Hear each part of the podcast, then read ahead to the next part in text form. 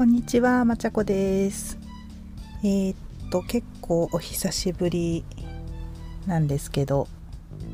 まあ、それは置いといて、えー、っと、娘が今、えー、っと、ベネッセの真剣ゼミ小学3年生の講座をやってるんですけれども、その中で「ちーちゃんの影送り」っていう題材が出てきたんですね。あ国語の中で。出てきましてまあ真剣ゼミで特別にそれをやってるわけじゃなくて多分教科書に出てくるんだと思うんですけれども。でまあちーちゃんの影送り結構私の中でも記憶に残っててちょっとね戦争の悲しいお話だったと思うんですけれどもうーんなんていうかそれを見た時にああそっか小学校3年生だともうそういう戦争について学んだりすることができる年なんだなと思ったんですよね。なんかあんまりちっちゃい時だとただただ怖いみたいなねえそんな感情だけ植え付けちゃってあんまり意味がないんじゃないかなっていう気もしてたんですけど戦争とかそういう話は犯罪とかね。でまあ小学校娘が小学校に入ってから割とニュースとかを見せる朝のなんかご飯の時間とかにニュースつけたりしてすると結構まあ殺人事件のねお話が出てきたり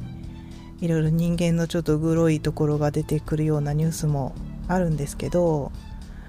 ちょっと幼児期はそういうのあんま見せたくないなとか思って見せてなかったんですけど、まあ、だんだんね世界にはそういうものがあるんだっていうことも分かっておかないと逆に困るよなと思って小学校入ってから割と、うん、気にせず見せるようにしてます。だから、まあ、小学校ね3年生でそうやって戦争の話出てくるんだなと思ったんですよね。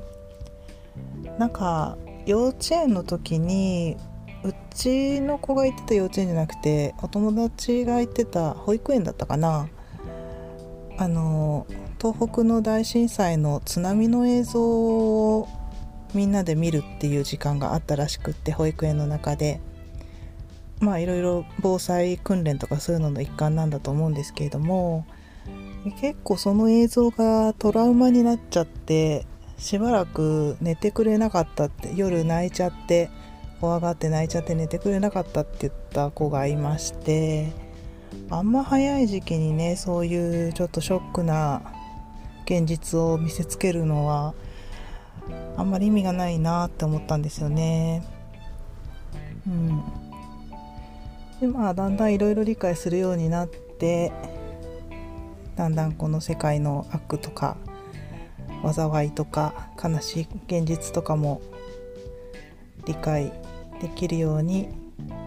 なってきたのかなと。で理解すると同時にだんだん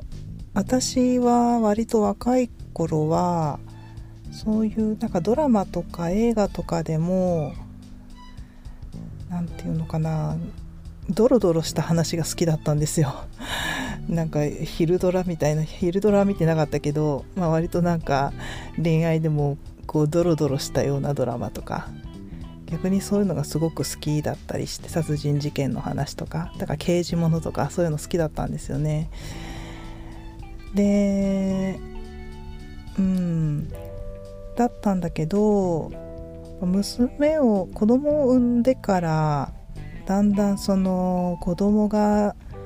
悲しい目に遭うみたいな話とかがだんだん見れなくなって、まあ、それは子供を産んだからなのか年を取ったからなのかちょっと分かんないですけど最近結構あんまり悲しすぎるお話見れないんですよね。なんかそういえば母も年を取ってからもうなんかあんまりそういう悲しいドラマ見なくなったわって言ってて私もだんだんそういう年になってきたんだなって気がしますね。なんか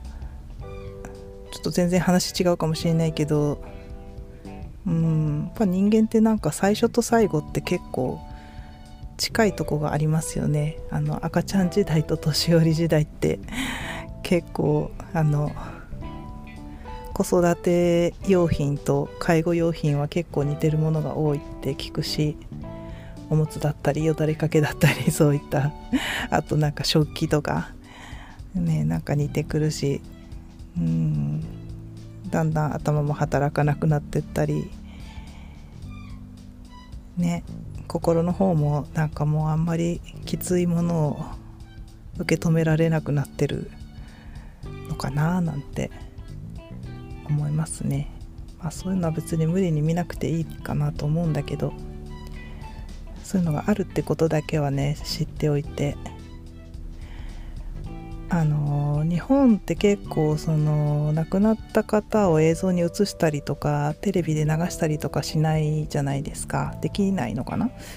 映らないですよね。戦争とかでもあんまりひどい映像とか流れない。で、まあ、ネットとかだとちょっと気をつけてないとそういうのも出てきちゃったりするんですけれどもなんかあまりにちょっと残酷な悲しすぎる映像とかちょっと現実から目を背けてるんじゃないか流さないっていうのはね現実から目を背けてるんじゃないかっていう人もいるかもしれないけど私はなんかそういうのをパッとね勝手に目に入ってこない国でよかったなってちょっと思ってます。はい。なんか久しぶりに取り留めのない話をしました。以上です。